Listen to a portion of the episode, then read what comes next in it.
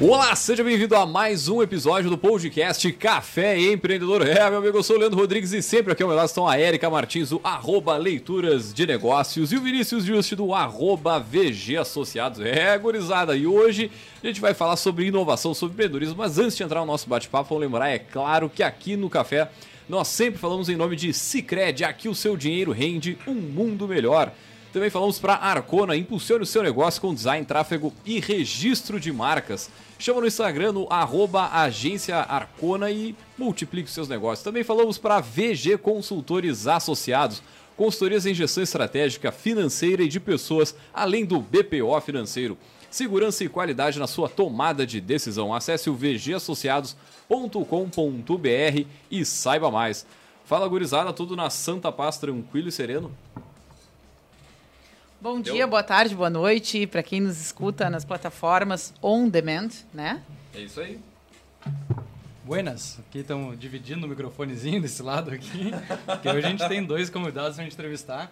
Então, para não ter mais delongas, vamos, acho que, para o nosso assunto de hoje, né? Vamos lá então, gurizada, que é a nossa pauta de hoje é o seguinte, olha, a interação da universidade com a sociedade no contexto do empreendedorismo e da inovação. Então, certamente isso impulsiona a nossa economia, por isso também tema aqui do Café Empreendedor. Então, para falar sobre esse tema, nós trouxemos eles, os nossos poderosos.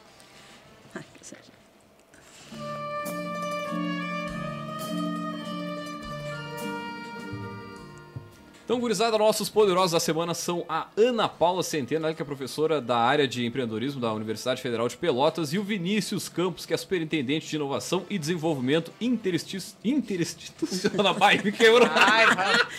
Interinstitucional da Universidade Federal de Pelotas. Pessoal, sejam muito bem-vindos ao Café Empreendedor. E antes de mais nada, a gente sempre pede para os nossos poderosos comentar um pouquinho conosco né, da sua trajetória. Seja bem-vinda. Então, tá. Muito obrigada pela oportunidade de estar aqui com vocês. Já assisti vários episódios, acompanho vocês já há um tempo e dou os parabéns, né, por estarem aqui já profissionalmente falando, né. Então, eu sou professora atualmente da Universidade Federal de Pelotas. Eu estou lotada no Centro de Ciências Socioorganizacionais. A gente gosta de nomes, é, de nomes difíceis. É, a antiga Faculdade de Administração e Turismo, tá? A FAT. Então, como nós agregamos mais cursos, nós nos tornamos agora um centro, né, com cinco cursos de graduação e mais três de pós-graduação. Então, eu sou administradora, também sou bacharel em Direito. A Érica, a gente foi um pouco colega no doutorado, no Unicinos, ah, né? Foi veterana de é, doutorado. Tivemos a mesma orientadora. Então, a minha trajetória já universitária nessa área já vai chegar quase uns 30 anos, eu comecei cedo. Comecei cedo. Então foi isso. Muito obrigada por estar aqui. Maravilha. Gente, como é que a gente, como é que a Erika falou? Bom dia, boa tarde, boa é, noite. Né? Esqueci, não, esqueci. Não é síncrono, né? É, e, esqueci. Em primeiro lugar, é uma satisfação enorme a gente estar aqui conversando hoje com vocês, porque eu sou um, eu assisto assiduamente o café já há muito tempo, né? E tá aqui participando hoje com vocês, a gente já conversou em outros momentos, mas aqui presencialmente eu não tinha estado ainda, é um prazer enorme a gente estar aqui. Eu sou também professor da Universidade Federal de Pelotas na área de biotecnologia. Estou né? um pouquinho longe da administração, mas estou trabalhando na, na, frente de inovação da universidade desde 2017. Né? Até então era uma uma pequena área administrativa dentro de uma pró-reitoria de pesquisa e hoje a gente já transformou isso numa, numa superintendência de inovação e desenvolvimento interinstitucional, que é esse nome esquisito, mas que a ideia justamente foi juntar tudo que a universidade tinha de relação administrativa que faz nesse sentido no mesmo lugar para poder fazer com que essas áreas se conversem daquilo que, que a universidade conversa para fora, ela estivesse centrado tudo no mesmo lugar. Por isso ficou esse nome grande, né? Mas a ideia justamente era ter uma unidade que a gente pudesse juntar tudo que fosse que tratasse esses temas dentro de um único lugar. Então lá tem relações internacionais, tem relação contratual, tem relação é, de desenvolvimento regional e tem relação propriamente de inovação e empreendedorismo. Então a incubadora, essas coisas, todas as universidades elas estão lá dentro. E, e a ideia é justamente é fazer esse, essa interação cada vez maior com a sociedade, que eu acho que é o tema da conversa de hoje. E tem atuado também dentro do Parque Tecnológico, como atualmente na vice-presidência do Conselho e algumas outras sociedades, como Fortec, Nacional. Então, a gente tem atuado justamente para levar também o que a, que a cidade tem em termos de inovação para fora, né, para outros lugares do, do país, que eu acho que a gente tem muita pujança aqui de conhecimento. Então, a ideia basicamente é essa, que a gente tem que trabalhar nos últimos anos. Aí. falar sobre isso é falar da origem do café empreendedor, né? O café empreendedor existe porque, em algum dado momento da história, a gente trabalhou em alguns projetos de pesquisa e de extensão lá no IFSUL. Ah, é, é e o. Leandro era o colega, e a época no IFSUL, e a época também, também. tinha a, estru Jovem ainda com 22. Eu também, viu? a estrutura. criança do nome. É, o Leandro tinha acesso à estrutura da rádio. O Café Empreendedor começa com um programa de rádio a partir de ações de pesquisa, Ah. Ensino e extensão que nos eh, fizeram, nos proporcionaram ver que existiam pessoas que queriam falar sobre empreendedorismo e não tinham com quem falar. Perfeito. Na época nem se falava de inovação, né? Inovação era uma Cara, coisa na época eu perdida, lembro do abstrata no nosso no colega lá, barco. o, o- o Renato Alemães, ele, ele Sim. eh, em seguida que eu, que eu entrei, ele era tipo o professor da, da disciplina, ele, tá- ele me contou que recém tinha defendido, tipo, numa reunião dessas de, de- sei lá, de, de, de colegiado, sei lá o que, que era, mas dizendo que ele tinha que ter, ele, ele teve que defender a importância de manter a, a disciplina de empreendedorismo no currículo porque eles estavam querendo tirar. Então, pra ter ideia, isso aí é 2012, né? 2011, 2012, por aí.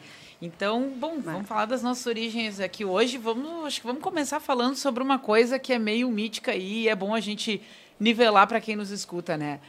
Ainda existe uma, uma ideia de que a universidade dá conta do que, que se ensina, da teoria, e que o mundo na porta, da porta para a rua, é outro. O mundo da prática não conversa com o mundo da universidade. E falávamos isso aqui de uma outra forma, até em uma, em uma gravação de um episódio anterior, sobre quantas vezes existe um gap. O que a teoria consegue dar conta e o que a prática está fazendo e está né, gerando dados para que no futuro se produza teoria. Mas, enfim, para falar de empreendedorismo e inovação, eu acho que é falar, hum, começar, acho que é bom a gente começar falando dessa fronteira, né? quem é que produz e quem é quem faz, está separado, não está, como é que caminha junto, acho que podemos começar por aí, né? Bom, ah, a gente estava até conversando aqui antes de iniciar ah, este, essa roda de conversa, vamos falar assim, sobre esse aspecto, né? Realmente é um desafio para nós professores, né, de que ter que lidar com uma série de requisitos, conteúdos que são importantes, né? E eu sempre digo para os meus alunos que eu trabalho diretamente com empreendedorismo, plano de negócios, é, que justamente a gente está ali para despertar essa ideia, tentar inspirar de alguma forma, fazendo por meio de projetos de extensão, tentando buscar é, essa interação. Mas a gente sabe que existe essa fronteira entre né, o ensino, a graduação e o mercado de trabalho. Então, eu sempre mexo até com os meus alunos assim que eles devem fazer estágios involuntários durante a faculdade, sabe? Porque é um momento de aprendizagem. Enquanto eles estão como estudantes, eles têm um diferencial. Olha, eu quero aprender, eu estou aqui para aprender, para me inspirar. E realmente, depois que se formam, eles já são profissionais, entre aspas, considerados, e ainda falta ainda uma determinada capacidade, talvez, empreendedora, de mercado de trabalho, de, nesse sentido. Então, eu acho que o nosso papel é importante, mas ainda não é totalmente satisfatório aos olhos né, de, que muita, de muitos que entram na universidade tentando encontrar a solução para tudo. Eu acho que esse é o nosso grande desafio, né, de trabalhar principalmente nessa área que eu estou falando. Acho que o Vinícius até podia complementar É, com uma visão macro né, eu acho que- da universidade. As universidades, desde o surgimento delas, né, desde a, da, do propósito de surgimento até hoje, os momentos se a gente pegar nos últimos, talvez, mil anos, né, dá para pensar de formação da universidade hoje, e especialmente na América Latina, parece que se buscou sempre que a Universidade da América Latina fosse um local de conhecimento talvez mais teórico, realmente filosófico, do que conhecimento prático, a não ser aqueles cursos que são os cursos realmente práticos, né, que é os cursos mais tradicionais, assim. Que é o diferente que a gente vê em outros países, que parece que o conhecimento está mais vinculado com o dia a dia, com a prática, assim. É, especialmente nas universidades públicas, assim, essa há uma certa é, dicotomia às vezes quando é, em grupos de pessoas tem grupos de pessoas que acreditam que a relação com, com, com o ambiente externo é salutar e tem pessoas que ainda acreditam que não que a universidade deve estar realmente fechada e pensando numa numa forma de realmente ser a referência para o mundo inteiro em determinada área de conhecimento. Que também não é uma ideia tão equivocada mas que para isso tu precisa ser o lugar mais apto a mudanças eu acho né? E a universidade hoje, no mundo inteiro, especialmente nessas universidades mais latinas, é talvez o lugar mais conservador que exista, né? E de, deveria ser o contrário, porque é o lugar que mais está apto a... Se, é um, se tu quer liderar o conhecimento, tem que ser o, o pioneiro no conhecimento, o mais aberto a criar soluções. E a gente ainda é muito fechado nessa forma de, de e isso reflete, obviamente, nas relações do dia a dia, na relação de trabalho. Eu não sei o que a Ana trabalha. Basicamente, assim, no, se eu for ver assim no detalhe o que ela faz, provavelmente ela não sabe Sim. o que eu faço, não sabe o que cada um de nós internamente faz. A gente se comunica muito pouco nesse sentido. E, e isso reflete, obviamente, nessa relação, e especialmente quando a gente fala em relação de inovação de mercado, que as pessoas vão cada vez, dependendo dessa, dessa dicotomia das pessoas que acreditam que não deve se relacionar com a prova, quando fala ambiente privado, ambiente isso vira começa a criar um certo monstro que na verdade não existe, que é mais uma relação de, de enxergar assim as, as, as relações, como é que as pessoas foram é, é, não doutrinadas, mas foram ensinadas no sentido e, e ficam repetindo isso. Então, a gente tem que começar os preconceitos, o, né? É, é um, é um preconceito que na verdade ele a gente estava brincando esses dias numa outra conversa que a gente teve, né? É, aquela coisa, não, nós temos que sair da zona de conforto. Fazer... É. Não, eu não, eu não quero sair da zona de conforto, eu quero ir para a zona de conforto, né? Eu quero estar tá bem, eu quero ficar... E às vezes as pessoas, algumas pessoas estão desacomodadas e precisam ser acomodadas no... e a universidade talvez tenha esse papel de fazer isso, tanto internamente quanto externamente. A gente vê, a gente vive numa cidade que tem hoje basicamente um, uma cidade região, né? Um, um aporte muito forte de produção agrícola, produção é, primária nesse sentido, né? Concentra... Isso gera, consequentemente, uma concentração de renda muito grande né? dentro do, da, da, região. E talvez uma das maneiras mais fáceis e mais rápidas de fazer essa mudança econômica na região seja através da mudança de conhecimento, né? utilizar o conhecimento para gerar recursos, para gerar novas empresas, novos negócios. Certamente isso tu cria empresas novas, empresas criam empregos, empregos geram renda. Né? É isso que eu defendo. E certamente tu distribui ideia, é. recurso mais. Então, até como um mecanismo de mudança social, é, utilizar o conhecimento para gerar novos negócios, ele também é uma é, deve ser olhado dessa forma. Né? Então, até o grupo que às vezes pode ser um pouco contrário a utilizar esse conhecimento para fazer isso, por só por, não, a gente tem que convencer que o conhecimento ele deve gerar e todos os países que apostaram nisso, né, acho que fizeram esse, essa mudança, né? O conhecimento fez o Brasil, a tecnologia fez o Brasil ser descoberto, né? Ou seja, o cara que estava lá na, nas primeiras expedições, as caravelas, que ele chegou aqui porque tinha um conhecimento técnico nisso. E era a inovação da época, né? E a gente chegou até hoje aqui, chegou nesse momento, e agora a gente ainda. Estava é, brincando, a gente tava, tem um evento que agora acontece né, todos, todos os anos no Rio Grande do Sul, que é o South Summit, que é um evento, uhum. é um evento espanhol. Ou seja, então uhum. a gente está ainda, ainda olhando para o cara que descobriu a, a América, a gente olha. Pro, não, acho que a gente tem que ver o que, que a gente tem de bom agora e vender para eles alguma coisa, né? Acho que Também. esse é o meu ponto. Eu ia fazer só. A gente entrevistou a Josiane, né? Que tem a Ignis, é, Animal Science, que teve Isso. a patente através lá da, de todo o projeto da Universidade Federal, com todas as oportunidades. É, na Perfeito. época ela trouxe a informação que a, que a, Federal é uma das universidades que mais registra patentes. Hum. É, e em contrapartida disso, é, vou trazer um pouco a minha experiência, que é dar estágio para os alunos da federal. E aí eu, eu enxergo uma grande barreira sobre a questão de tempo, horário, para que esses alunos consigam ah. ir para o mercado de trabalho, fazer um estágio, ter essa disponibilidade, que muitas vezes eles estudam nos dois turnos que teriam essa disponibilidade. Como é que é esses desafios de conseguir dar essa experiência prática para os alunos, mas ao mesmo tempo tem uma carga horária, tem um, todo, toda uma organização burocrática que também muitas vezes barra isso, né? É, e eu já tive esse problema muitas vezes de não poder contratar um estagiário que não teria uma disponibilidade de uhum. tempo ou às vezes é muito desregrado também esse tempo, né? Então um semestre é alguns dias e horários e daí no outro semestre já muda completamente. Como é que é esse desafio entre teoria e prática, entre aspas, né? Para que a gente consiga dar essas duas experiências para os alunos? Eu não sei, eu posso assim, fazer um start em relação a que existem alguns cursos que estão uh, ajustando seus PPCs, que são chamados projetos pedagógicos de cursos, para uh, tentar ajustar essa carga horária, né? focar mais em cursos noturnos ou focados em um turno só. Mas a gente sabe, aqui eu estou falando com o representante da reitoria, que existem alguns cursos que ainda não se adaptaram, a, né? agronomia, veterinária, né? medicina, direito, acho que é, é arquitetura. E, e eu vou dizer mais ainda, por isso quando eu falei naqueles requisitos de universidade, agora nós temos também, além disso, a curricularização da extensão, que ou seja, 10% da carga horária do curso o aluno tem que fazer fora sala de aula, fora atividades, por exemplo, estágio não é atividade de extensão. Uhum. Atividade de extensão são esses projetos que vocês fizeram pelo Unifisul, em que o aluno participa fora a sala de aula. E esse também está sendo um grande desafio, porque eles têm que se integrar em projetos de professores de extensão para eles poderem então, também trocar essa experiência com a comunidade. E realmente, uh, os turnos, os horários, é um desafio.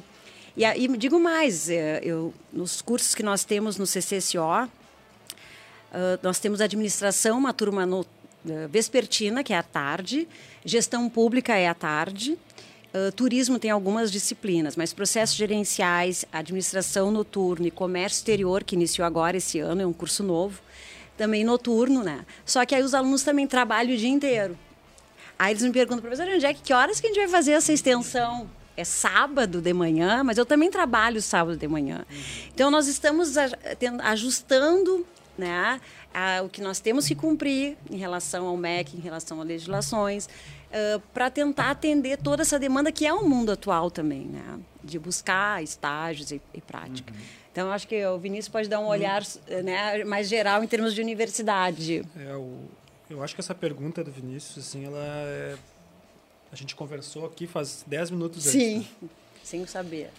Tem uma tem um dado que a nossa Pró-Reitoria de Ensino da Universidade tá, tem apresentado de 2019 para 2023. Isso aqui é da UFPEL, tá? Mas ela reflete um cenário nacional e até internacional, mas é específico daqui. Uhum. Diminuiu o ingresso de alunos na Universidade Federal em 65%. Isso é muito forte. 65%, ou seja, mais da metade. Pós-pandemia? Pós-pandemia. Existe a explicação da pós-pandemia, existe uma série de, de explicações para isso. Só que no dia a dia, a gente está lá no Parque Tecnológico, tu começa a conversar com muitos cara que é mais jovem, assim, muitas vezes ele não quer entrar na universidade. Uhum. De, olha, para que, que eu vou entrar lá dentro, que eu vou fazer o que eu tenho? Meu amigo que está trabalhando aqui, está ganhando, eu vou estar tá lá, meus amigos estão lá dentro, estão tudo assim, não conseguem, então ainda fazendo. E a dedicação de tempo hoje para a questão do, aprendiz, do ensino-aprendizagem, ela mudou muito, né? Uhum.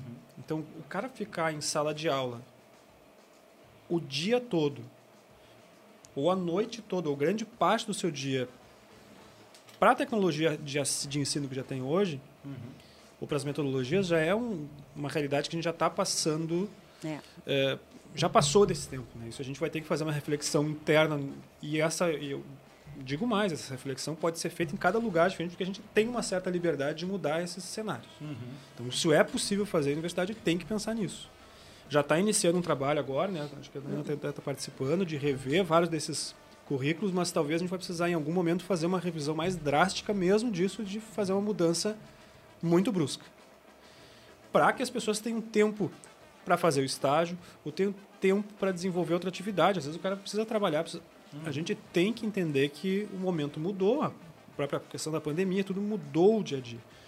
E se não tiver essa visão diferente, é, a tendência da, das instituições é começar a perder um pouco da relevância no cenário. Né? Uhum. Porque aí o cara começa a fazer um curso no outro lugar ou no outro, e aí tu tem um, um, um corpo de pessoas que, né, que as universidades públicas ainda têm, que é um corpo muito forte que atende, pode acabar atender o cara ou sai vai para outro lugar ou aquilo vai perder importância no cenário nacional e mundial. Né? Então tem que estimular essa mudança. Eu acho que para mim hoje é a principal mudança que a gente vai fazer para talvez cada vez interagir mais, é. para cada vez ser mais não perder e até aumentar a relevância que se tem ainda.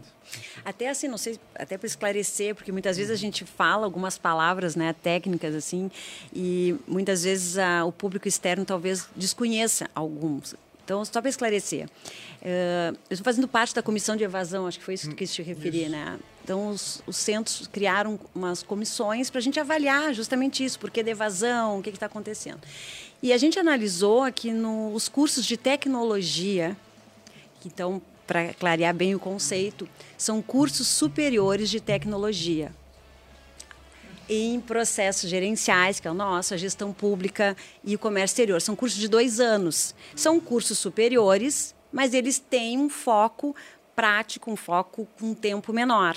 Mas são cursos superiores. Se a pessoa quiser fazer um concurso, ela faz, se ela quiser, ela tem um diploma. E nós observamos que nestes cursos a evasão é menor.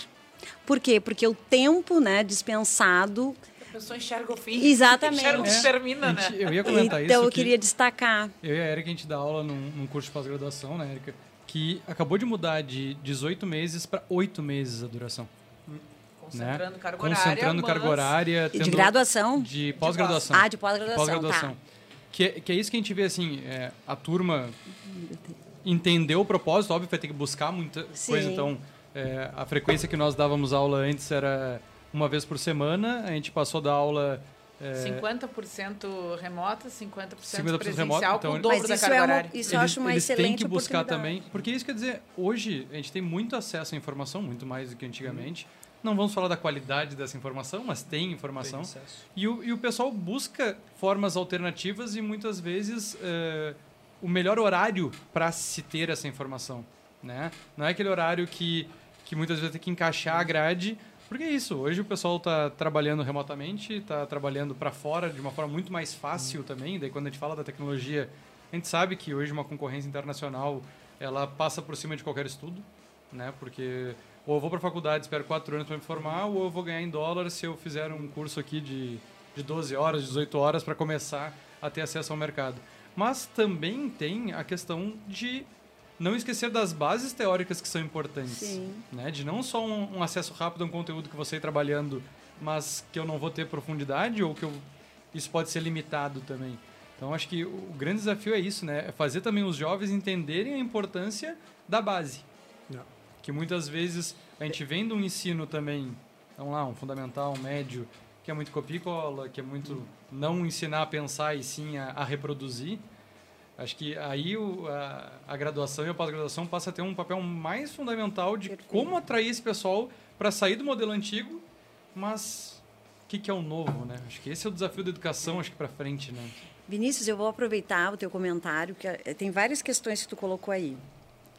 É, primeiro, é, a gente sabe que concorre muitas vezes com um curso EAD. Uhum. Né? Administração, quantos cursos EAD? Infelizmente, eu vou ter que é, dar é, maior palmatória. É, é, ah, eu pago lá um valor, vou ser né, bacharel igual, posso me filiar no conselho igual uhum. e eu administro meu tempo. Ponto. É uma realidade. Mas acho também que é importante a gente ressaltar que, que o foco não é somente assim também trabalho. O ingresso na universidade é um momento de reflexão, é um momento de networking, de conhecer pessoas, de saber raciocinar, de saber pensar. Eu acho que também as pessoas têm que entender que a universidade não é simplesmente dar as ferramentinhas né, prontas para te aplicar no mercado de trabalho. Não, tu tem que fazer pensar, tu tem que ser uma pessoa crítica. Existem outras competências que a universidade permite e oportuniza que talvez quem ingresse, quem esteja procurando, não ainda não entendeu esse, esse conceito. Então, por isso o termo uma universidade, né, ela é muito mais do que simplesmente uma ferramenta do dia a dia. É, mas existe uma outra, terceira questão. Tu falou um monte, né, Vinícius? Três coisas. Eu estou quase como entrevistadora aqui. É, tem uma outra questão que é assim também. Por exemplo, eu até vou falar aqui em rede, né, porque está pronto para ser exibido e atrasou por quê? Por um requisito do MEC. Então nós temos um, um novo pós-graduação chamado MBA em Gestão da Inovação, Tecnologia e Novos Negócios, tá? Que na verdade ele iniciou para ajustar o MBA em Gestão Estratégica de Negócios para modernizar, mas ele acabou virando um curso novo. Bom, ele está atrasado, né? Aqui, mas não é uma questão nossa é porque o projeto dele, justamente por se falar de tecnologia e inovação, a proposta era um curso híbrido, que fosse um curso híbrido, que tivessem disciplinas online, que a gente pudesse trazer professores, uma coisa atual. O que acontece? Especialização pelo MEC ou é 100% presencial ou 100% EAD. Aí, teimosa, né, como dizem, ou sei lá, insistente, nós recorremos para o MEC para dizer não. Então, tudo isso é tempo, tá? Então ele foi aprovado né, na universidade, a gente resolveu fazer, bom, vamos fazer presencial, porque nós ainda temos uma carga horária, que é, eu acho que 20%, né, Vinícius, uhum. que a uhum. gente pode fazer com atividades EAD, uhum. online, então vamos começar assim. Mas vocês veem, isso é um requisito do nosso Ministério de Educação. Quer dizer, a gente quer fazer alguma coisa mais atualizada e, infelizmente, nós temos alguns limites que não, que não... legais. É, legais. Né? E acho que isso também é importante a comunidade Isso entender. Na conta, né? Do, do, para dar essa resposta, né? para a gente poder é. fazer esse debate, não tem como passar fora disso, né? Mas tem uma questão que eu acho que a gente não pode sair desse programa sem conversar, que está bem na gênese da, da nossa proposta aqui. Uh, vocês acham que o empreendedorismo e a inovação para a universidade é o mesmo empreendedorismo e inovação para a sociedade? Isso é uma pergunta eu acho que sim. Porque a gente sabe que a gente é. fala de conceitos polissêmicos, né? A gente fala de algo que, se a gente fizer uma pesquisa aqui na rua agora e perguntar, porque são palavras de senso comum e são utilizadas e cada vez mais utilizadas, né? Mas se a gente chegar, bom, tu tem uma empresa, como é que tu faz inovação? Tu tem uma empresa, como é que tu faz inovação? Tu dá aula de empreendedorismo, como é que tu conceitua empreendedorismo? E assim sucessivamente a gente for provocando esses questionamentos, é, ah, vai ser um bocado de coisa. A gente, é, a gente vai ver que tem costuras que em algum momento não acontecem, né? E acho que muito da discussão que, que faz com que em alguns contextos sejam vistos como mundos totalmente separados é fruto disso. De como é que cada um dos entes aí no uhum. papel, cada um desses agentes enxerga que essas coisas acontecem. É, eu acho que faz total sentido essa reflexão, assim mas eu, eu ainda acho que, que elas deveriam ser enxergadas da mesma forma. É, se a gente parar hoje para ver assim o que, que a gente consome né, de empreendedorismo, inovação, principalmente países externos aos nossos, que nos vendem tecnologia, que nos vende o celular, que nos vende a tecnologia que faz o, o, o fone de ouvido, que faz tudo, é, lá a gente lá a inovação, o empreendedorismo é vendido da mesma forma, né? Existe talvez um pouco da, né, dessas relações assim de que às vezes há essas desconfianças, essas formas diferentes de pensar, mas elas são menos presentes assim. Quando a gente fala dentro da universidade, ainda hoje a gente está falando muito para poucos grupos, para poucas pessoas, né? Acho que esse é o, é o grande a grande dificuldade assim. Eu, hoje eu respondi uma, uma pergunta, e a gente é questionado isso toda hora, até para o TCU lá, dizendo assim, não, para mim a gente, em vez de só curricularizar extensão, tinha que curricularizar inovação e empreendedorismo, tinha que estar em todos os cursos. Pode ser o curso de ciências sociais, não sei o que, ele tem que estar falando disso. A gente agora iniciou na universidade que a gente tentou fazer uma, está tentando fazer um tipo um, um levantamento sobre inovação. Ah, e principalmente o público interno, mas o público externo a gente pode responder também. Né? Gente, bom, é um pequeno questionário, assim, que diz, tem perguntas assim. Tu sabe que tem uma incubadora? Tu sabe que tem um parque tecnológico? Coisa mais simples possível. São perguntas de sim ou não.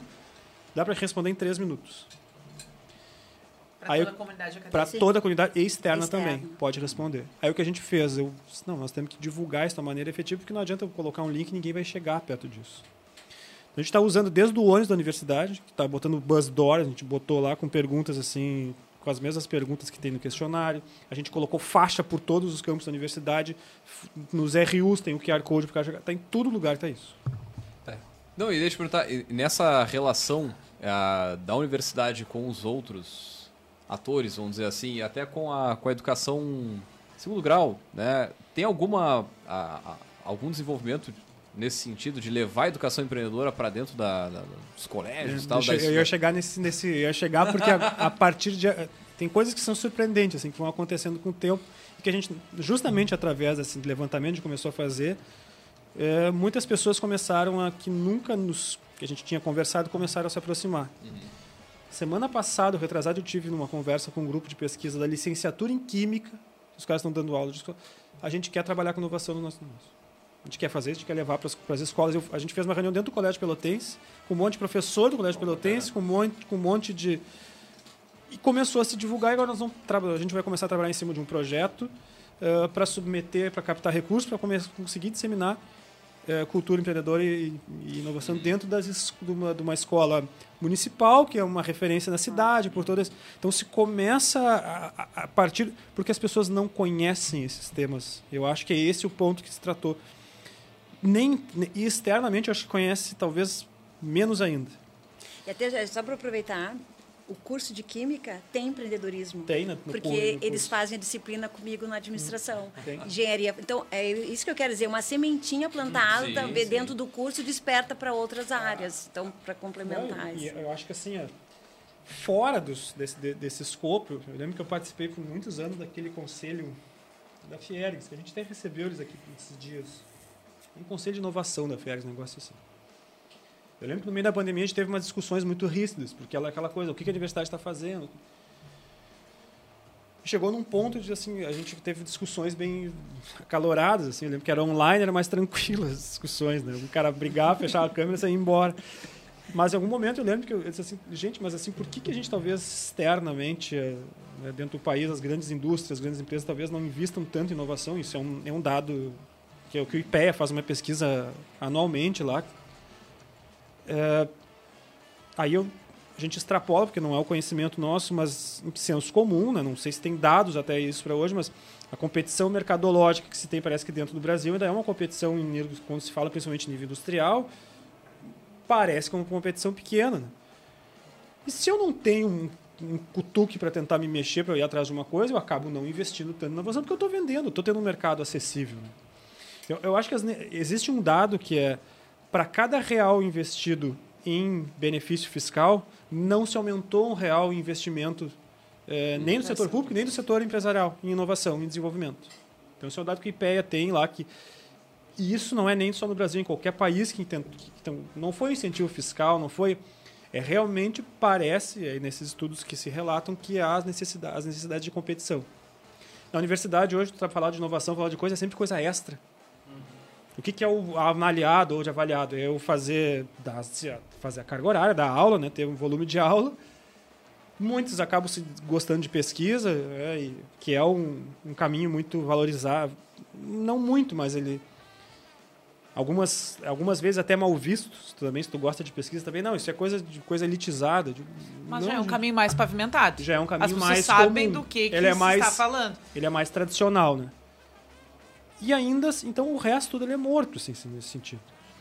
E aí parece que a universidade não fala sobre isso e não trata disso.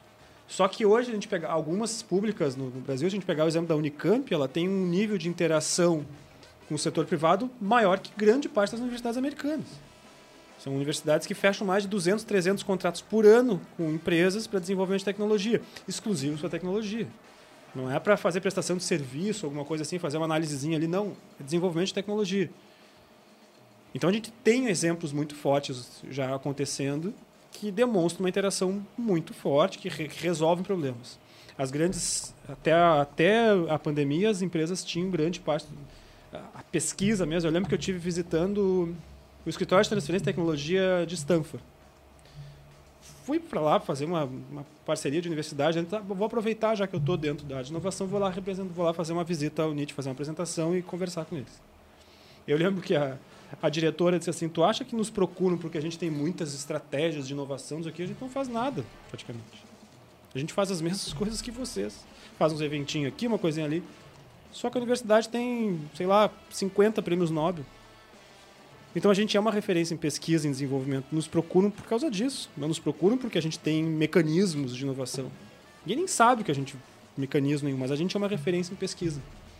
Então isso nos é um atrativo. Qual é o atrativo de vocês? É, é as universidades brasileiras não, talvez, ou não vendam isso, ou cada uma está tentando fazer o mesmo que todo mundo. Né? E, e, e, a gente tem alguma coisa. O que, que a gente tem no Brasil diferente? Esses dias me perguntaram, eu estava num evento, não sei onde é que era. Ah, por que, que a gente não traz feiras para cá, que são feiras que nem tem na Serra Gaúcha, não sei aonde? Eu disse, não, a gente não tem que fazer isso. A gente tem que criar a nossa, na verdade, que é o nosso diferencial. Ah, Empreender, é, né? Mercopara, não sei empreender. o quê. Tipo, cara, nós estamos no meio, numa, numa, numa região que a gente tem, num raio de 50 quilômetros, três universidades federais, o IFSU, hum Universidade nós temos uma, um público universitário com programas de pós-graduação altamente conceituados no país e no mundo.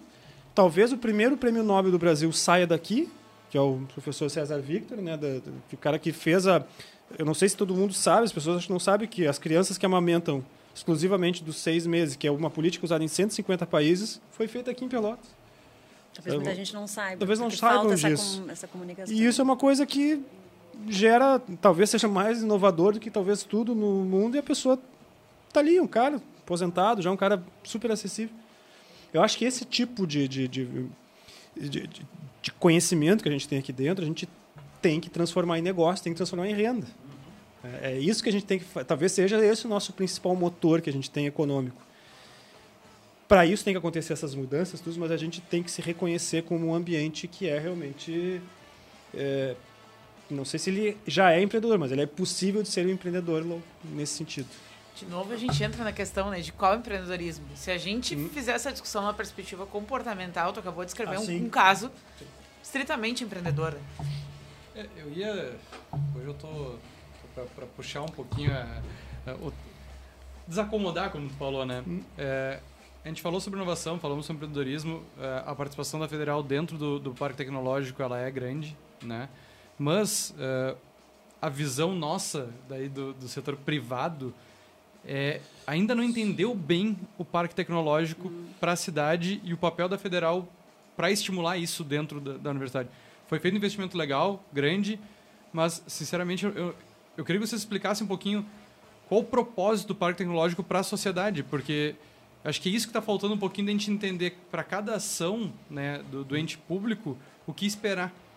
Aí eu vou botar uma pitada aqui, né? Uhum. Uh, é, para quem nos escuta, né, é um dos poucos lugares em que o parque é descolado da área física da universidade. Uhum. Né? A, a, grande parte dos lugares ele está próximo, ele está junto, ele está dentro, ele nasceu né, de pelo menos uma universidade puxando a ponta, né?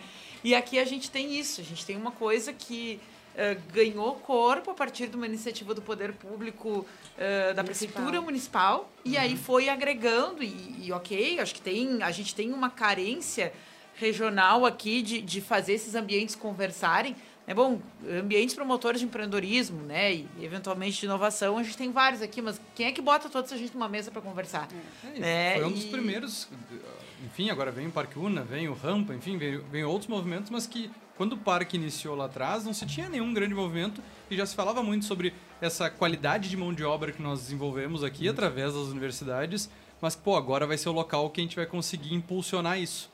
Eu acho que quando a universidade é chamada para a mesa, uhum. uh, se materializa ali um, uma, uma, possibilidade de contribuição e expectativa da sociedade. Bom, assim, se isso aqui é um ambiente promotor de empreendedorismo e inovação, né, e boa parte dessa mesa é composta pela universidade, uh, que, que, vai vir daqui, né? Acho que o que, que dá para esperar, que era o que... Eu não... Eu não tá, desculpa, Vinícius. Não, não, só comentar dizendo que para muito, e eu é, pensei muito tempo, agora eu estou mais distante porque eu atendi alguns clientes lá, é, acabou sendo mais um coworking de tipo aluguel de sala empresarial em alguns momentos, do que né? esse mote de, de inovação, de tu ver o pessoal buscando fazer coisas diferentes. Eu queria a opinião de vocês, queria, não, porque vocês não estão lá só dentro. Né? opinião, né? porque o Vinícius é, é, Exatamente. É, antes, assim... quando teve a apresentação, eu, não, agora vou puxar isso. Tá, até vou fazer assim uma parte, acho que eu sou a mais velha daqui de idade e, de, e nessa, nessa parte assim. O Vinícius já conhece a história, mas acho que é importante. A gente às vezes perde um pouco de, dessa caminhada.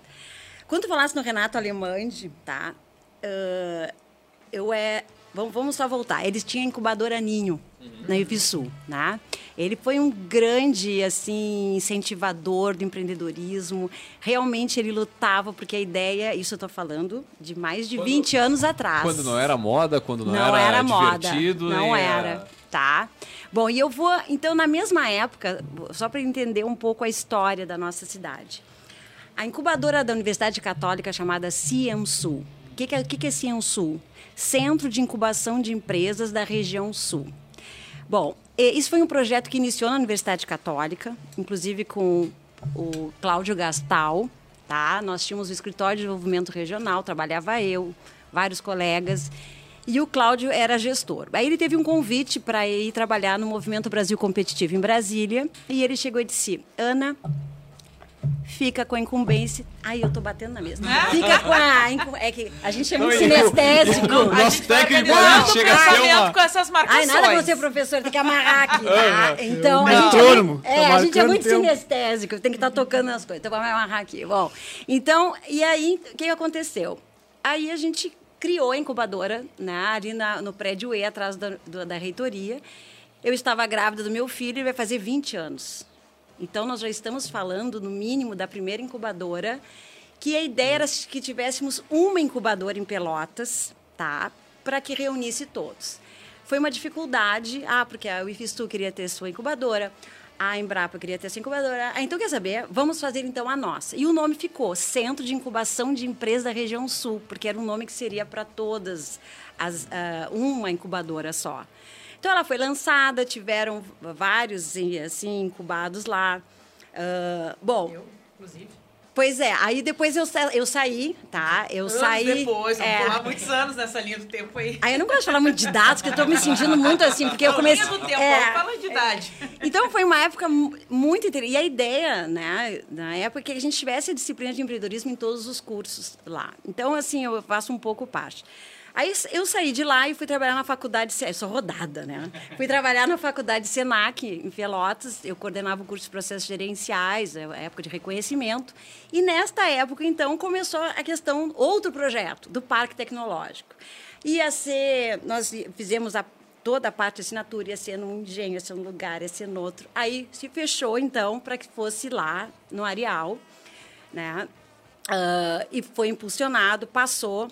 Aí eu fui para Federal em 2012 e realmente o parque ele cresceu muito. Ele, ele é um projeto. Então assim eu só quero fazer um, é, retificar, se vocês me permitem, porque isso é um conceito que vem vindo de anos. Incubador é um conceito de muitos anos. Né? Nos Estados Unidos, começou, a primeira incubadora foi em 1959, em Nova York. E hoje, se tu perguntar para alguém, como se fez nessa pesquisa né, que a Inova está fazendo, o que, que é uma incubadora, ainda vão perguntar se é coisas de aviário, se é, da, se, se é. Então, eu acho que falta justamente esse espaço que vocês estão nos oportunizando para a gente divulgar, dizer que a incubadora, realmente o nome nasceu porque a primeira empresa incubada foi um aviário, tá, em Nova York. E o que, que acontece? Uh, Daí para cá tem muitas coisas que aconteceram. Só que o que, que vai dizendo? As pessoas às vezes não entendem, falta conhecimento, falta ir atrás. Né? Então, o parque ele é aberto. Por exemplo, se eu quiser incubar um projeto novo, eu não preciso ser da universidade. Né? Na incubadora Conectar, no Cian Sul, tem outras surgiram. Então, eu só queria contar um pouco essa história, porque realmente esse trabalho é um trabalho de muitos anos. Né? E eu acho que nós demos passos muito grandes ainda, a própria FURG, né, com o Ocean Park, é, é né, Ocean Park, né, estou certo. Então, existe realmente um trabalho de fomento, só que talvez a, a sociedade, a comunidade ainda ache que é algo restrito. E aí eu vou deixar para o Vinícius né, dar essa continuidade, que realmente é um espaço aberto, né, tem Não, muito e, evento acontecendo lá. Aqui, na, aqui no Café a gente já, pô, é, vários exemplos de empresas que começaram na incubadora e, e, que daqui a pouco até acabaram ali, mas, a, mas a, toda aquela cultura, todo o desenvolvimento que foi feito naquele empreendedor, ele, ele perdurou, ele deu resultado. O exemplo disso, melhor envio. Os guris começaram Sim. antes, de, uh, com outro negócio dentro da, da incubadora, acho da, da do Censul. E ainda depois foram criando, criando outros negócios aqui na região, né? Então é, pô, é uma coisa que fica, que vai, que, que vai passando. Ah, tem várias, né? E claro, e a gente tem também que considerar que a mortalidade das empresas, assim como historicamente existe, também existe, sim, sim, né? Sim, os indicadores faz parte do jogo, né? um episódio sobre isso, né? Que é. o Diego fez a pesquisa de mestrado dele e escreveu um livro sobre a mortalidade de empresas incubadas. A gente tem um episódio aqui no Café sobre isso, é um tema é verdade. Uma sugestão para recuperar. Eu gosto, a minha tese, a minha tese lá com a nossa eh, começou com essa ideia de, de, tentar entender o ciclo de vida de uma startup, né? Porque isso é outra questão conceitual. A startup não é a vida inteira startup, né? Sim. Não. A startup ela tem um período lá até se consolidar, enfim, e ir para o mercado de trabalho. Então, eu acho que esses conceitos são importantes. Mas Cutucou o Vinícius e agora o Vinícius vai falar. É. Ai, Pedro, eu falei demais. Já, Ai, já respondeu tudo para mim. Ai, eu falei demais. Eu, eu acho que essa. Não dá pra dar mas corda. eu acho que esse ponto é um ponto que a gente precisa sempre cada vez falar mais, que cai de novo no tema de comunicar e as pessoas entenderem um pouquinho é. da, da, das questões, assim, né? entenderem um pouquinho mais. E eu lembro que eu era aluno, começou a discussão, eu era aluno de.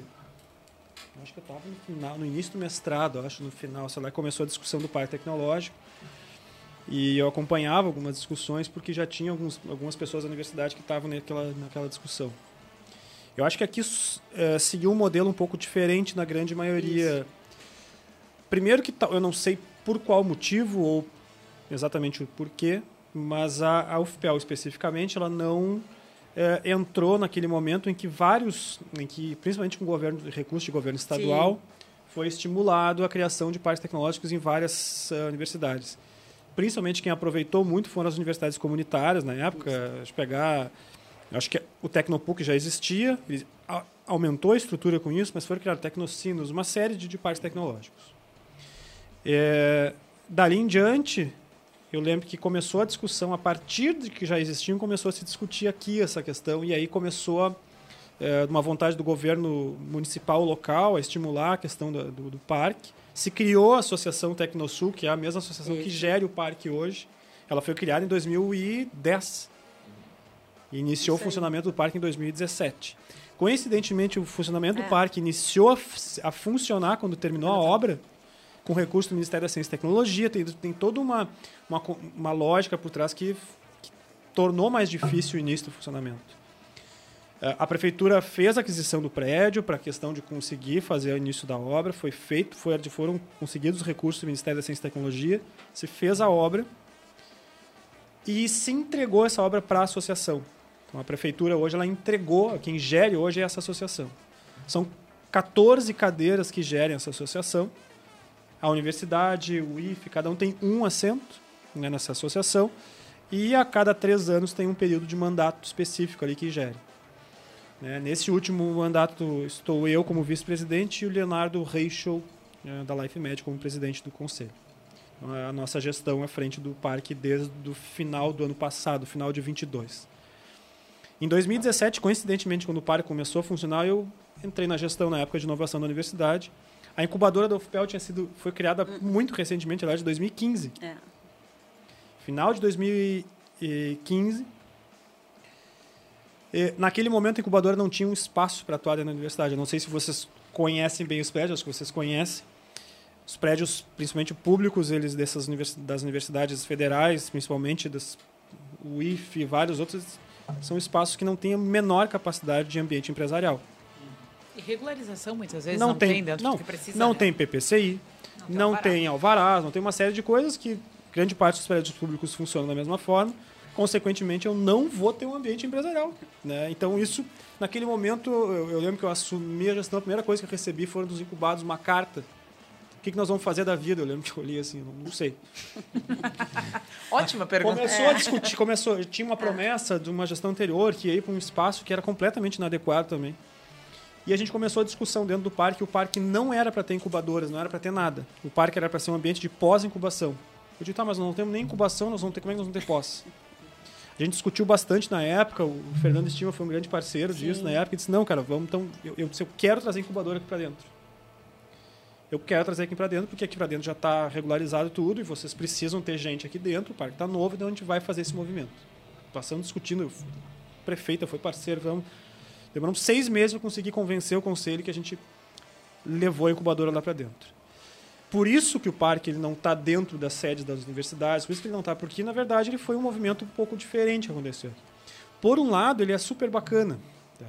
Tem um, tem um modelo, o um único modelo parecido com isso, que é o modelo do BHTech, Parque Tecnológico de Belo Horizonte. E lá ele foi um pouquinho, em vez de ser induzido pela prefeitura, ele foi induzido pela universidade. Mas hoje ele é independente. Consequentemente, isso nos traz coisas boas de interagir com diferentes entes. Ah, depois do que a gente levou a conectar lá para dentro, foi o Ciensul, foi incubador, o IF que está criando a rede de incubadores, foi um monte de coisa lá para dentro. Beleza, legal, né? Só que isso nos traz um monte de problema. Por que, que os parques tecnológicos mais antigos do estado eles cresceram muito? rapidamente. Os parques eles estavam dentro de universidades. Se eu estou dentro de universidade, eu já sou considerado o que a gente chama de ICT. A universidade é uma ICT. Então, o parque tecnológico aplica recursos, ele pode pedir projetos, recursos públicos, ele pode receber recursos de lei do bem, de lei de informática. Se a gente tirar a lei do bem e a lei de informática da grande maioria dos parques tecnológicos, eles fecham. O nosso parque tecnológico hoje ele não tem, ele tem uma pessoa atuando com recebimento de recursos, paga. Uma pessoa. Todo mundo hoje é dedicação é, no amor. Então isso faz uma grande diferença para o ambiente dar o start, funcionar e sair. Os novos, que a gente está hoje aqui está no UNA, que é um ambiente super bacana. Todos nós participamos das discussões desde o início, Universidade Federal. Eu lembro que eu passei em reuniões aqui, só que não tinha, tinha uma salinha aqui no canto, a gente passou em reunião discutindo como é que é, como é que a gente vai trazer a universidade para cá. Não se fechou o modelo exato. O quartier a mesma coisa, a gente participou desde o início das primeiras discussões, quatro anos atrás, cinco anos atrás, quando se pensou em criar esses modelos. São ambientes que vão ter momentos diferentes, né? Agora, né, olhando, falou um case bacana, né? A melhor envio, né? Ela estava lá, começou dentro da Ciansul, fez um movimento de vários. De, lembro que acompanhar, a gente acompanhou diferentes modelos de negócio, os caras chegaram e chegaram no modelo de negócio e depois ficaram dentro do parque tecnológico um bom tempo. E dali saiu o principal, talvez, o negócio que mais gera ISS no município hoje. A prefeitura teve que adequar toda a sua o seu modelo de, de emissão de nota fiscal por causa dos caras. Né? E a gente está vendo aqui hoje, está aqui dentro hoje no UNA com outras, outros modelos de negócio, outras empresas que são que são cases, obviamente que são pessoas já diferentes, são empreendedores diferenciados. Eu, eu não gosto do que, eu não gosto muito do case de sucesso, coisa porque a gente pega às vezes uma às vezes o brilhantismo de algumas pessoas e quer que todas tenham igual, não, não vão ter. Sim, um Ou para uma determinada área, cada pessoa tem seu brilhantismo em determinadas áreas. Né? Agora, esse ambiente de mostrar essas necessidades. E outro case que, né, que o Vinícius levantou, da, lá da, da IGS, na melhor, da, da Josi lá. Esse é o case, para mim, talvez é o que a gente mais deva apostar hoje em termos de negócio, porque ele pega conhecimento né, realmente acadêmico, que foi feito lá dentro. De lá ele transforma numa tecnologia que pode ser transferida para uma grande empresa ou não, ou pode, e, e com isso criar uma spin-off que vai ser uma empresa originária de uma pesquisa ali que vai comercializar isso. Hoje a guria está vendendo para o país inteiro. Então esse é o modelo que isso não vai acontecer no ambiente que não tem universidade perto, não vai acontecer é. no modelo exclusivamente privado, ele vai precisar ter interação de todos os entes. E eu acredito que esse é o papel social do parque tecnológico, dele conseguir unir diferentes pontas, que aqui especialmente tem um caso diferente dos outros lugares, que não é exclusivo de uma universidade, e a gente vê casos assim, tem muito sucesso em alguns parques, mas que são muito hoje recebedores de recursos dessas de incentivos fiscais que aportam dentro das ICTs. Tem um parque tecnológico que é especialista nisso, tem uma equipe dia e noite, que é um dos principais do país, que é o Parque Tecnológico Campina Grande. Os caras estão lá dentro o dia inteiro, atrás de projeto de lei de informática. Que é ótimo para o parque tecnológico e para as empresas que estão lá dentro, que vão participar do desenvolvimento de tecnologias em conjunto, vão receber recursos privados que a empresa ia ter que pagar imposto, ela coloca dentro de projetos de pesquisa e desenvolvimento. Então, por isso que agora, recentemente, a gente mudou o estatuto do parque para justamente ele poder captar esses recursos e reinvestir nas empresas internas. Né? Essa notícia é a última, né? A grande é, é, se transformar em. Até então, podia dizer o que é o ICT, não sei se todos os ouvintes sabem. A ICT é uma universidade, é quem faz pesquisa, quem faz desenvolvimento, faz um pouco de. É, é. Então, legalmente, isso é hoje tu não precisa, não existe um, uma não existe um, um, um, digamos um tu te inscrever em alguma coisa para te virar uma ICT não tu tem que estar tá na, na tua origem né? no teu estatuto na tua base de funcionamento é então foi isso ganho. que a gente fez esse parque de Belo Horizonte fez um movimento muito parecido e, e, e pelo Fórum de Gestores de Inovação e Transferência de Tecnologia nós fizemos alguns nós fomos demandados do Ministério da Ciência e Tecnologia para fazer uma série de manuais sobre o que que é um, como é que a gente faz acordos com parceiras com empresas, como é que a gente faz, eh, como é que se, organiza uma ICT, como é que é, se regulariza uma série de legislações, que esse nosso fórum trabalha muito.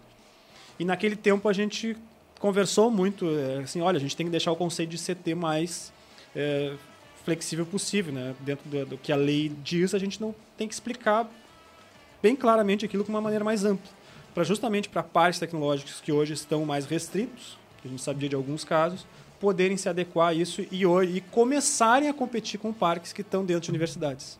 Senão a gente já saía perdendo. Então, se surgiu, se tem todo um, um, trabalho que vem sendo feito agora para conseguir, é, vamos dizer assim, dar uma deslanchada. Talvez agora, nos próximos dois ou três anos, a gente consiga captar recursos, contratar pessoal, contratar coisa. Tem um outro momento que a gente está acreditando muito, é, que é a expansão do parque nas áreas de saúde e biotecnologia. Aí, pô, uma biotecnologia que tem... É, a UFPEL, hoje, ela é é, das duas principais universidades do Brasil, que é a Federal do Paraná, e aqui a gente tem o principal programa de os principais programas de pós-graduação do país. São os conceitos máximos da CAPES, conceitos 7, tal, que é o, o programa que, é, que eu estou atuando já nos últimos anos, que, que eu também trabalho na área de pesquisa. Em termos de saúde, a gente tem uma série de cursos de medicina, odonto, enfermagem, ou seja, tem um, todo um conceito e a gente tem uma rede hospitalar que atende cerca de um milhão de pessoas nesse, né, que é na região.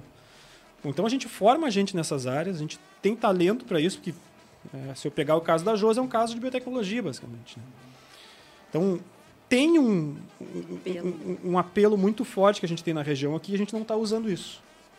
E tem mais, eu não consigo gerar um negócio nessas áreas, a não ser que seja um negócio de TI, né, que não é especificamente saúde ou biotech, se eu não tiver um ambiente para isso. E aí a questão de ter um parque é, com laboratórios. Laboratório não é só de pesquisa, a gente tem laboratórios de pesquisa super bons, mas eu não tenho laboratório de negócios. Nem, a gente não teve nenhuma vacina da Covid produzida num laboratório privado no Brasil. Nenhuma. É, teve uma tentativa, não sei se vocês lembram, teve um laboratório no Paraná que tentou produzir Sputnik. Não conseguiu porque, por toda a legislação é, que a Anvisa exige, que é a mesma que o FDA, que é a mesma não é um. Ah, a Anvisa. Não. É realmente legislação de segurança que tem que ser cumprida. É, os únicos que conseguiram cumprir foi Butantan e, e Fiocruz. Né? Porque eu não, quando uma empresa desenvolve um produto, alguma coisa, ela aplica para um, um dossiê para a Anvisa, para o MAP, Ministério da Agricultura, no outro dia volta, tu não fez com essa norma, tu não seguiu essa norma, essa norma, essa norma, essa norma. Então, e é um laboratório de universidade que, por mais que seja isso não é uma exclusividade daqui, no mundo inteiro. Né? Pesquisa é pesquisa. Não estou trabalhando com todas as normas necessárias para desenvolvimento tal e tal e tal e tal. E nem estrutura física para isso tem. Então a gente apostou, né? a gente vai construir um espaço com estrutura empresarial, com estrutura dedicada para desenvolvimento, que seja certificada pelo, pelo ambiente A, B e C, pelo Inmetro, não sei por onde, que quando o cara for apresentar um dossiê, de um, seja de uma vacina, do que ele for que desenvolveu, aquilo lá está apto a ser avaliado e, e bem encaminhado. E é uma estrutura que vai ser única no país. Não existe isso. Então a ideia é atrair também investimento de empresas, de outras startups, empresas do país para cá. Porque eu crio um ambiente que não, eu tenho gente para trabalhar, eu tenho espaço físico, agora eu preciso de grana. Grana para isso, talvez. Bom, ah, nós precisamos. Bom, a gente tem esse ambiente. Eu acho que se colocar no país como um local de referência para isso. Eu acho que essa é o, o aposta que a gente está fazendo agora. Está aguardando recursos é, gente está com o projeto aprovado na FINEP, está aguardando a liberação dos recursos para iniciar a construção. Acho que essa fala final do Vinícius responde mais, né? a nossa provocação toda aqui desse e, programa, e, né? Como é que interage? E uma, um fechamento. Esse projeto é bacana porque ele é universidade, empresa e parque tecnológico. Então tem a Life Medical, uma empresa âncora que está apostando nesse projeto, a UFPEL que entrou junto, as outras universidades são parceiras, mas a UFPEL entrou junto diretamente na proposta, e o parque tecnológico é o, vamos dizer assim, o, o vetor, né, que na época também se oportunizou recurso para parques. E aí o nosso foi o que aplicou para isso. Muito bem, Muito bem estamos estouradíssimos de horário, mas Sim, precisamos, fala, né? Não, com certeza e a gente também, né? Mas precisamos conhecer sobre a programação é. né, do evento, que está marcado agora em breve. Então, pedi para vocês falarem, porque o evento é aberto para a comunidade. Né? E, de Sim. novo, estamos falando sobre formas em que a universidade interage com a sociedade para promover empreendedorismo e inovação. Então, se puderem falar um pouquinho. Tá, então, mas bem, uh, bem rápido, assim. Eu acho que de tudo que a gente conversou, a fala do Vinícius, acho que colocou em prática o conceito né, de transferir de tecnologia, inovação e empreender. É, um, é uma cadeia, na verdade. E juntando também com o fato de a comunidade conhecer o que, que o parque faz, tem pessoas que talvez nunca entraram ali e acham que precisa ter carteirinha, que tem que ser aluno. Então, dentro de, desse cenário, né, na semana que vem, do dia 7 ao dia 11, é, nós estamos organizando uma semana integrada de empreendedorismo e inovação. Tá? É uma semente, é um primeiro, uma primeira oportunidade da comunidade né, se inscrever e participar de algumas palestras, conhecer o parque, participar de algumas oficinas que vão acontecer. E hum, as inscrições né, são limitadas em função também do, do número de, de vagas e para as pessoas não ficarem desacomodadas. Mas principalmente na terça e quarta à noite, é, quem não tiver inscrição, se superou as vagas, estão convidados a participar, a entrar no parque, conhecer as amostras dos projetos. Né? Até hoje me enviaram um WhatsApp perguntando se não vai ter visita guiada, tá? Porque vem um grupo... Costuma ter, né? Aqui é no, interessante, no eu fiquei pensando, ter, né? né? Que interessante, porque vem um grupo de Piratini, é, que é um projeto da Secretaria de Inovação do Estado com Piratini, junto com a universidade, que vou apresentar os resultados do projeto, se vem um grupo e querem conhecer o parque. Então, eu deixo aqui o convite, é a Semana Integrada de Empreendedorismo e Inovação do CCSO, que vocês podem, então, conhecer, participar, tirar suas dúvidas, ver com os próprios olhos as incubadoras né, que estão lá instaladas. O lugar é lindo, é aberto ao público, né? também tem espaços de coworking, e é aberto à comunidade, tá? Eu, a programação vai estar no link da página. Café Empreendedor aqui, eu agradeço muito a oportunidade de a gente falar não só disso, mas, enfim, de tudo que foi comentado anteriormente. Eu acho que isso é um, um papel importantíssimo, né? De a gente, nosso, né? De comunicar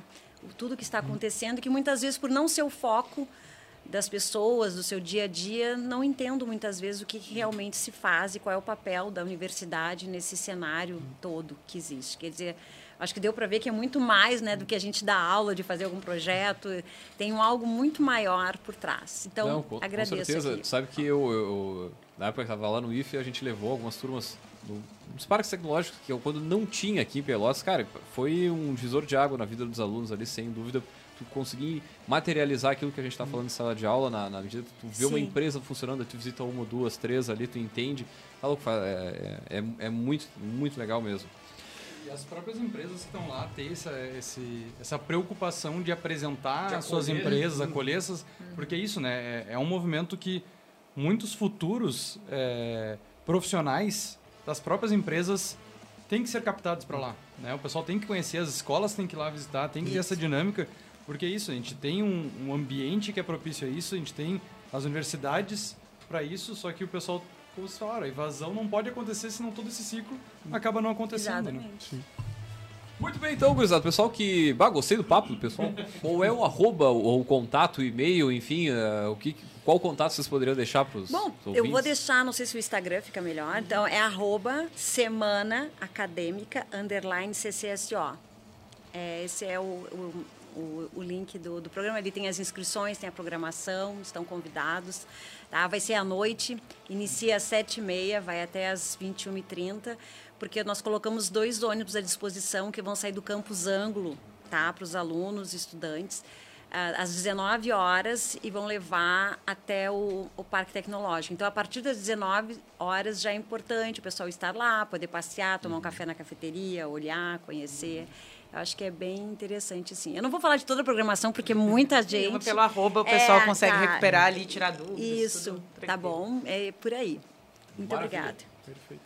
Vinícius, para falar com a superintendência, é, é, para além da questão do evento. A, a gente, obviamente, está apoiando super o evento né, que, a, que o CCL vem fazendo na figura da Ana, né, que tem feito um trabalho belíssimo nesse sentido. Eu acho que quanto mais a gente abrir, mostrar e usar, usar os espaços, né, que são para tecnológico, outros lugares, eles são importantes para às vezes a gente leva as pessoas lá dentro que nem sabiam que existem aquilo, então é super bacana fazer os eventos lá dentro nesse sentido. Uh, as informações que a gente circula, normalmente de inovação de universidade, estão dentro do, da, dessa área administrativa, né, que a gente chama de superintendência de inovação. Tem um Instagram que é inova.fpel lá, que é bem fácil de achar, todo mundo pode procurar as informações estão ali, dali se deriva para as páginas, tudo ali uhum. é bem uhum. fácil de, de, encontrar as informações. Tudo a gente divulga ali, né, tenta fazer o mais frequente possível para as pessoas estarem por dentro. Então, e também participar da pesquisa, né? É, bem nova, que é bem legal. A partir dali, vai encontrar informação de como participar é, da pesquisa e, e, certamente é, principalmente para quem não, ainda não conhece esses temas, talvez ali, depois que responde a pesquisa, tem inclusive um, um, feedback sobre todas as perguntas que foram feitas. Então, o cara, pelo menos, ele, ele vai ter uma resposta sobre o que ele, ele, ele foi perguntado. Ali. Porque a partir daí, né, a ideia também é que, bom, o que, que a comunidade está entendendo que a gente está fazendo? Ah, não está entendendo, não está entendendo quanto para poder dar... Quem está é. em Pelotas e região, e região é. né, tá quem nos escuta aqui na região, por favor, contribuam aí com, a, com essa iniciativa da UFPEL, que vai ser bastante relevante. Hum. Né? Maravilha, então, pessoal. Agradecer a presença do nosso poderoso, compartilhar muito do seu conhecimento. e lembrando, é claro, que aqui na, na Finaleira a gente tem, tem, que falar dos nossos patrocinadores, né? Aqui no café a gente sempre fala em nome de Cicred, aqui o seu dinheiro rende um mundo melhor. Também falamos para a Agência Arcona Marketing de Resultado. E, é claro, também falamos para VG Consultores Associados segurança e qualidade na sua tomada de decisão. Acesse o arroba VG Associados e saiba mais. Muito bem, gurizada, nós vamos fechando por aqui, deixar um grande abraço e até a semana que vem com mais Café Empreendedor.